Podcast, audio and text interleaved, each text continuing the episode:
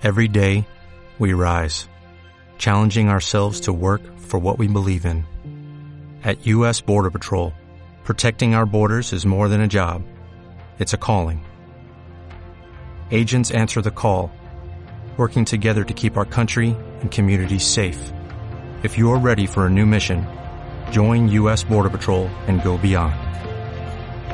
Learn more at cbp.gov/careers. En Onda Vasca ponemos el derecho del revés con Yuris Estudio Jurídico.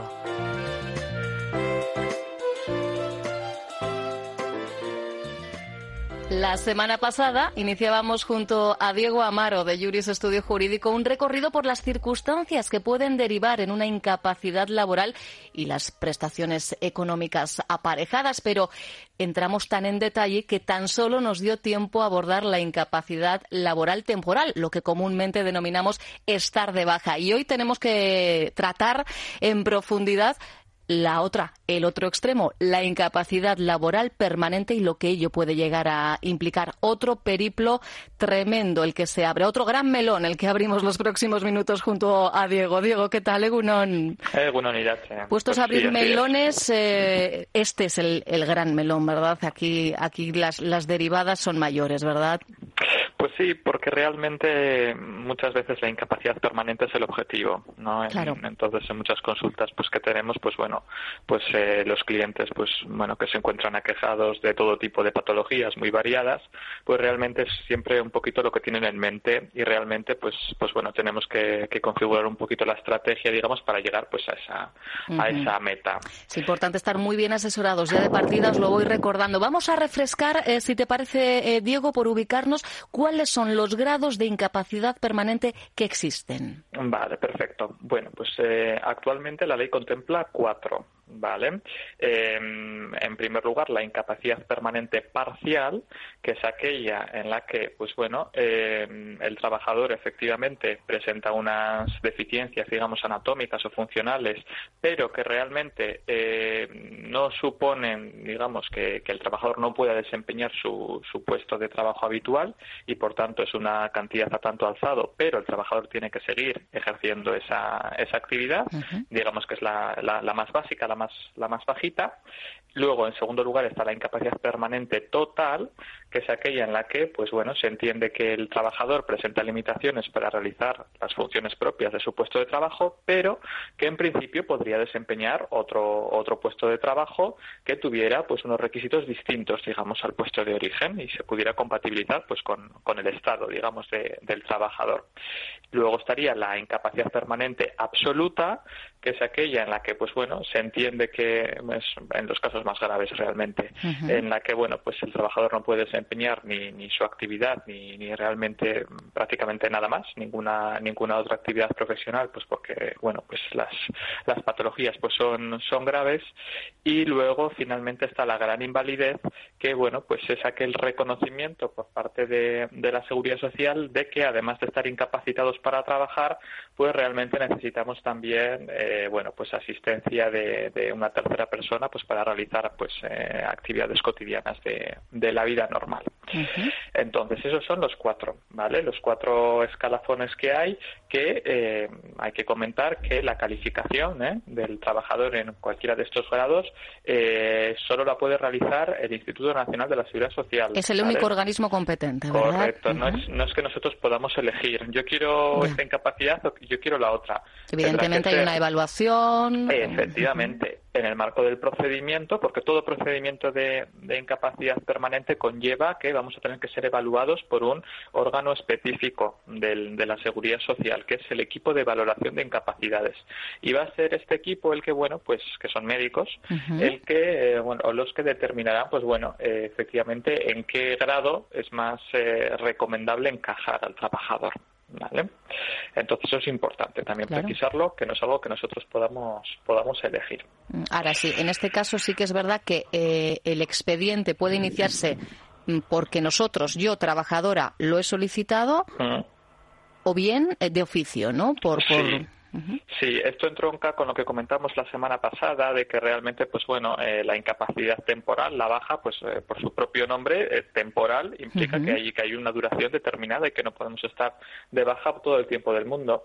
Entonces es muy habitual que, bueno, pues en patologías efectivamente de, larga data, digamos que, efectivamente se extienden en el tiempo, pues se consuma ese, ese periodo legal. incluso las prórrogas de las que hablábamos, ¿verdad? Las prórrogas, correcto, de, de la incapacidad temporal y que sea el INS el Instituto Nacional de la Seguridad Social quien de oficio, como bien comentas, pues bueno, tenga que derivar ese expediente a incapacidad permanente porque realmente pues al trabajador es lo que hay que lo que hay que reconocerle o por lo menos estudiarle, porque ya te digo, puede pasar eso que efectivamente mm, el INS considere que te tiene que evaluar el equipo de evaluación de incapacidades, pero que luego aún así no te la den.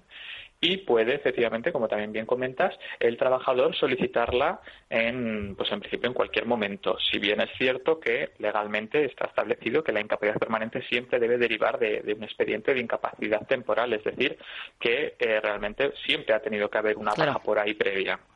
¿Y qué suele ser lo más habitual, eh, Diego, en este caso? En no sé, tiendo yo a, pensar que lo lógico es que de oficio ya llegado a un punto eh, se llevará adelante, o son los trabajadores los que suelen tratar de dar el primer paso. Bueno, pues yo desde mi experiencia creo que la situación más habitual suele ser, o lo que siempre solemos perseguir nosotros, mm, porque nos interesa desde un punto de vista estratégico, es que el expediente se derive de oficio, porque, bueno, pues yo considero que realmente mm, tiene más posibilidades de éxito que realmente, pues bueno, nos, al trabajador le acaban reconociendo esa incapacidad permanente cuando es el propio INS el que se ha visto obligado o el que ha visto la necesidad de abrir ese expediente de incapacidad permanente.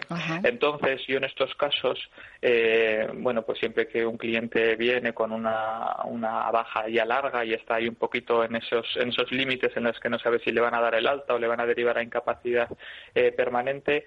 Si emiten ese alta médica y nos hemos quedado a la puerta de la incapacidad permanente, yo siempre suelo recomendar impugnar ese alta médica porque lo que nos interesa es alargar cuanto, lo, mayor posible la baja para que, ya digo, el INS eh, nos derive a ese expediente. Pero que también es perfectamente lícito que nos comamos el, el alta eh, y el, trabajador a instancia suya eh, presente, presente una solicitud y diga, mira, yo no estoy para incapacidad temporal, no estoy de baja porque realmente lo que, lo que se me tiene que reconocer es, es una incapacidad permanente y lo puedes presentar.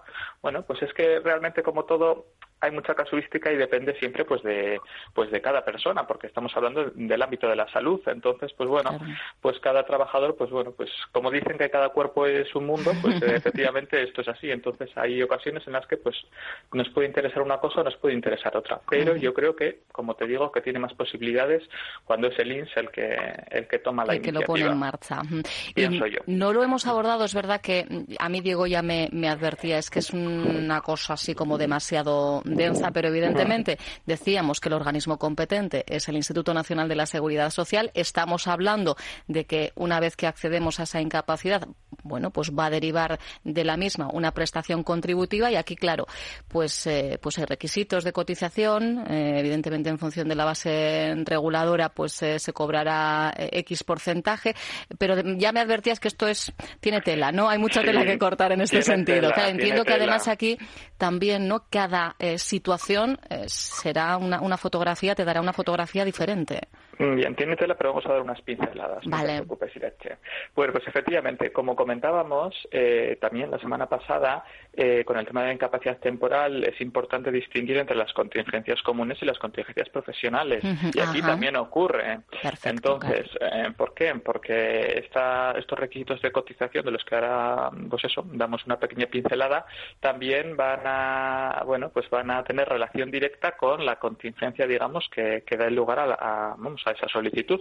en, en, este caso, eh, la ley contempla que los requisitos de cotización están contemplados solo únicamente para em, la enfermedad común ¿vale? Es decir, no se exige periodo de cotización previo ni para cualquier accidente, sea, sea común o sea profesional, ni para las enfermedades profesionales. Entonces, em, por comentar un poquito, te digo muy por encima y, con la tela que tiene esto. Que nos suene, efectivamente, por lo menos. Para, la incapacidad permanente parcial, es decir, lo, más bajito que hemos dicho, que es una cantidad a tanto alzado, pero que bueno, que tienes que seguir trabajando, se nos va a exigir, digo, ¿eh? Enfermedad común, ¿eh? que quede claro, se nos va a exigir una cotización de 1.800 días, ¿vale? Que son unos cinco años. Vale. ¿Vale? Y para, la, para las incapacidades permanentes, ya digamos los, las prestaciones ya vitalicias, que serían pues lo que hemos comentado, las otras, eh, bueno, eh, va a ir en función de la edad que, tenga el trabajador, pero la situación más habitual es que el trabajador tenga más, más de 30 años, que en estos casos siempre suele ser así. Sí, claro, teniendo en cuenta ese mínimo ya de 5 años, efectivamente, mm. si no, no nos da margen, no nos da tiempo. Mm. O empezamos muy jovencitos a trabajar o no nos da tiempo. Sí, y se nos va a exigir que tengamos cotizados desde que el trabajador tiene 20 años uh. hasta la fecha de hecho causante una cuarta parte de esos años que hayan transcurrido. Ya, ya, ya. Vale. Con un mínimo de cinco años. Vale, volvemos al ese mínimo de cinco. Efectivamente, la conclusión que podemos sacar. Eh, si tenemos menos de, cinco años cotizados y más de 30 años, repito, eh, por enfermedad común, desde luego, no vamos a tener lugar a esa, a esa prestación. Ya te digo, luego hay más excepciones. Sí, pero bueno, como resumen no, no está mal. ¿Y qué podemos decir en este caso de las personas mayores de 55 años? Vale. Eh, bien, no lo hemos comentado, pero sí que es cierto que dentro de lo que es la incapacidad permanente total, eh, que es la que hemos comentado que nos incapacita para nuestro puesto habitual, la eh, seguridad social contempla, digamos, una, bueno, pues un complemento muy específico eh, para efectivamente, bueno, pues combatir un poco la posibilidad de que a un trabajador se le pueda reconocer esa, esa incapacidad en ese grado eh, con más de 55 años y con las dificultades inherentes a esa edad para encontrar un nuevo puesto de trabajo, y ya te digo, dificultades que son, yo creo que, que objetivas. Entonces, claro, como lo que te está diciendo la Seguridad Social es, mm, no puedes trabajar en tu puesto habitual, pero puedes trabajar en cualquier otra cosa, pero es que esa cualquier otra cosa. Pues recíclate a partir de esa edad, claro. Es muy difícil, pues se nos contempla eh, un, complemento en la, en la, bueno, pues en la prestación, que se, se traduce en un 20% más de la base reguladora, eh, bueno, pues eh, que ya te digo, lleva aparejado pues un poco intentar paliar eso.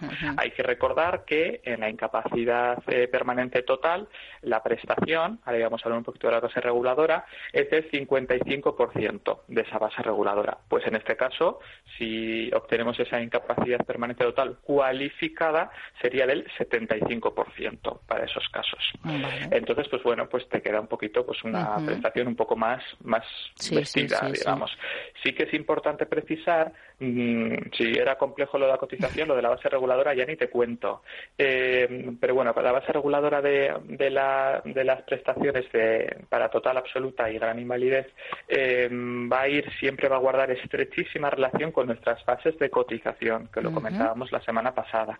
Es decir, con las bases que está tomando en cuenta la seguridad social de cara a las cotizaciones que nosotros estamos ingresando en la hucha de la, pues, de la seguridad social. Entonces, bueno, se nos van a tener en cuenta las, eh, las últimas 96 eh, bases de cotización, que son las relativas a los ocho años eh, anteriores al hecho causante. Entonces, pues cuantas, cuanto más altas sean nuestras bases de cotización, pues la base reguladora de la prestación será mayor. Y de esa base reguladora, de ese cálculo, que además es complejo, ¿eh? porque se actualiza, luego hay que hacer unos, unas divisiones, un tal, bueno, pues unos cálculos de ellos, sobre ese, ese importe final es sobre el que se aplican los porcentajes.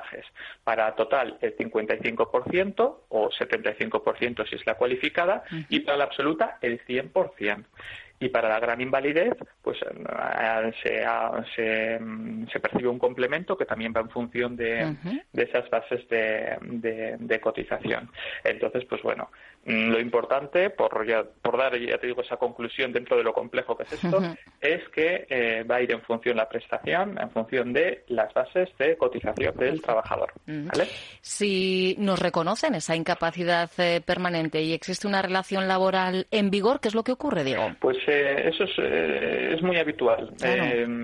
porque claro, bueno, pues lo que nos dice la ley, esto ya es ya no es tanto materia de seguridad social, sino ya es materia laboral, es que realmente, bueno, pues se produce una suspensión de, la relación laboral. ¿Por qué? Porque hay una Sí, porque efectivamente, bueno, pues eh, hay una causa sobrevenida, que es que el trabajador, eh, bueno, pues no, no puede desempeñar esas funciones por una cuestión, pues como digo, sobrevenida, que es el reconocimiento de una incapacidad permanente. Y aquí es muy importante saber si en el momento mm, en el que se nos ha reconocido esa incapacidad, eh, el INS tiene pensado revisárnosla, que lo puede hacer. Si hay una expectativa de mejoría, una expectativa de, bueno, pues de, de, sí, bien digo, de mejoría clínica. ¿Por qué?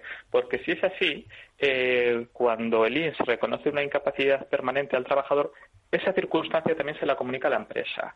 ¿Por qué? Porque esa suspensión de la relación laboral va a tener un plazo de caducidad, que es de dos años, ¿vale? Es decir, el INS le dice a la empresa, oye, a un trabajador tuyo le he dado una incapacidad permanente, que lo sepas, pero como cabe la posibilidad de que yo lo vuelva a revisar y efectivamente mm, le dé la vuelta a la tortilla y diga que ya puede ir a trabajar, mm, va a tocar a tu puerta.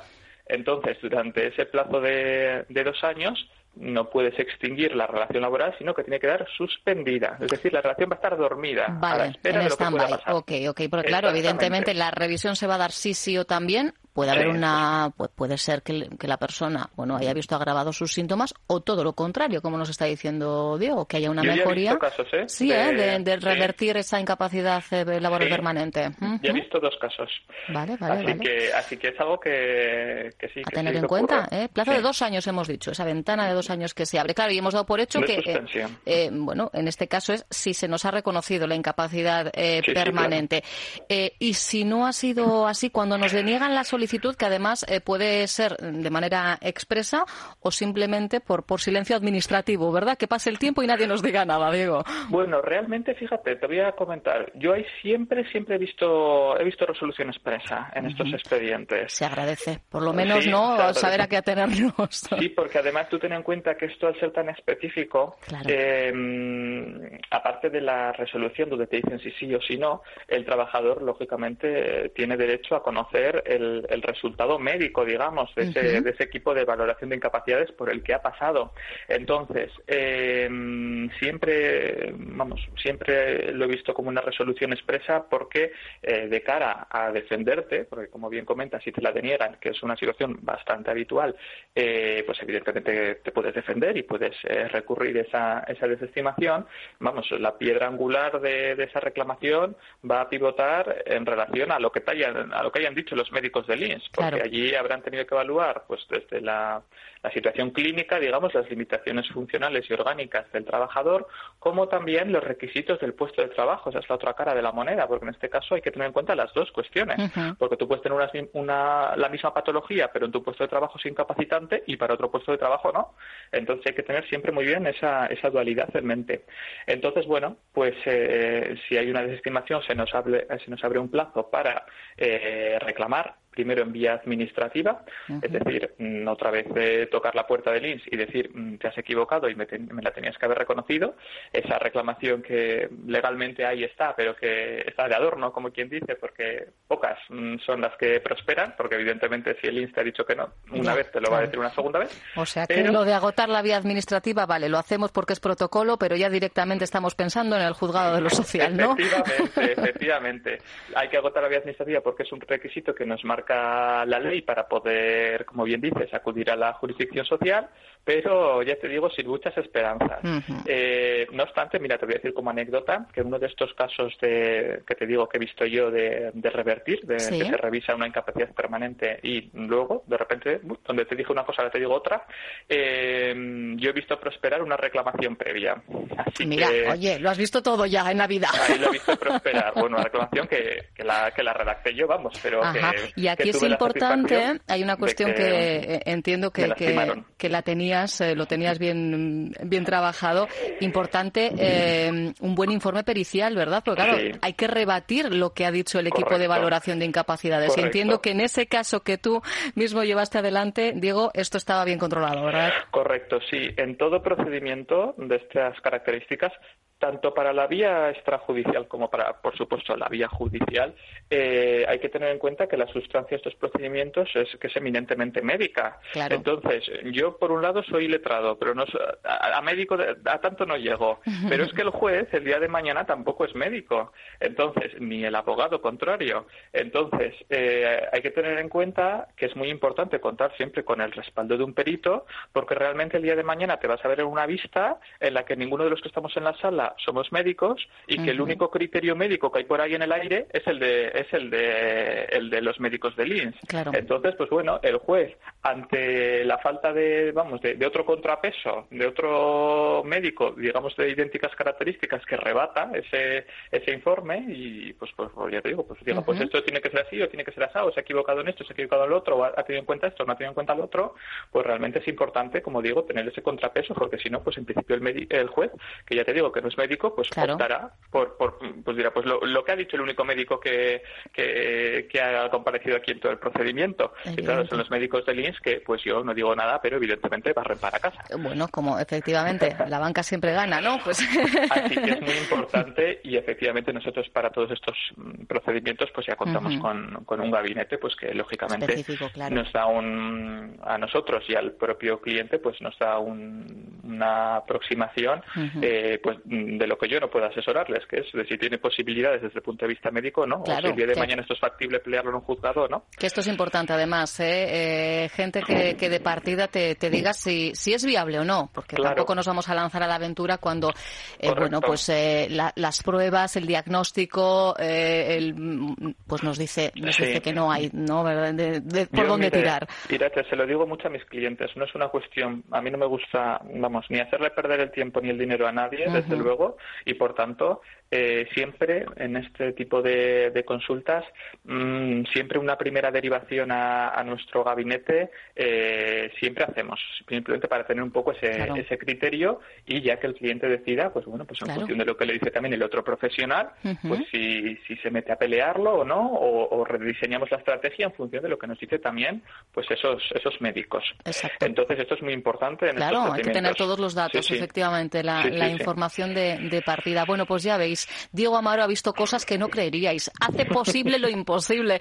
Y en este caso, además, pues eh, lo digo siempre, pero, pero es que yo lo, lo he advertido así desde el primer día. No son, solo, no son solo grandes profesionales, es que son grandísimas personas. Así que no, podéis, no podéis estar mejor acompañados en cualquier eh, proceso. También de, de este calibre, eh, que no son fáciles, no es sencillo. A ver, hay que tener en cuenta que, que no es de ya para allá. Tened en cuenta que si abrís el melón, como decíamos al, al principio, pues eh, no todo van a ser eh, alegrías, pero hay que intentarlo. Si lo consideráis, hay que intentarlo. Yurisbilbao.es es la referencia de Yuris Estudio Jurídico en Internet. Ahí tenéis, como os digo siempre, toda la información práctica de contacto. Si lo preferís, tocad, llamad a su puerta. Ya no tenemos eh, ningún impedimento. Están en la calle Iparraguirre número 11 de Bilbao. No sé si ya tenéis pensado volver a vuestro horario habitual o, o cómo seguís, Diego. Pues en principio esta semana en la que estamos, eh, estamos martes, miércoles y jueves atendiendo presencial en el horario normal. Sí, el horario no ha cambiado. El horario no ha cambiado, pero en este caso de momento martes, miércoles y jueves. Miércoles y jueves para atender citas presenciales. Eh, para atender vamos cualquier otra cita que no requiera pues eh, estar in situ en el despacho, lunes y viernes también. ¿eh? sí, sí, no, no. Estar están siempre, ¿eh? pero bueno, lo dicho que a veces la cercanía pues pues es como que la necesitamos, ¿no? Cuando tenemos tenemos que abrirnos en canal y, contar nuestros eh, problemas o qué nos ha llevado al despacho. Bueno, pues que lo sepáis, que de momento, martes, miércoles y jueves, les tenéis de forma presencial en la calle Parraguerre número 11 de Bilbao. Está muy, muy cerquita del Museo Guggenheim. Si sois de otro lugar, pues mira, aprovecháis la coyuntura y ya os dais un garbeito ¿eh? por, la, por la capital. Que además nos la están peatonalizando ahora. Bueno, es verdad, es que os va a quedar bonita, bonita. Pues efectivamente, las, las obras hay que soportarlas, pero hay que pensar en el resultado final, efectivamente. Seguimos escuchándonos, Diego. Muchas gracias. Muy bien, gracias. Onda Vasca, la radio que cuenta. What if you could have a career where the opportunities are as vast as our nation, where it's not about mission statements, but a shared mission? At U.S. Customs and Border Protection, we go beyond to protect more than borders, from ship to shore, air to ground, cities to local communities. CBP agents and officers are keeping people safe. Join U.S. Customs and Border Protection and go beyond for something far greater than yourself. Learn more at cbp.gov/careers.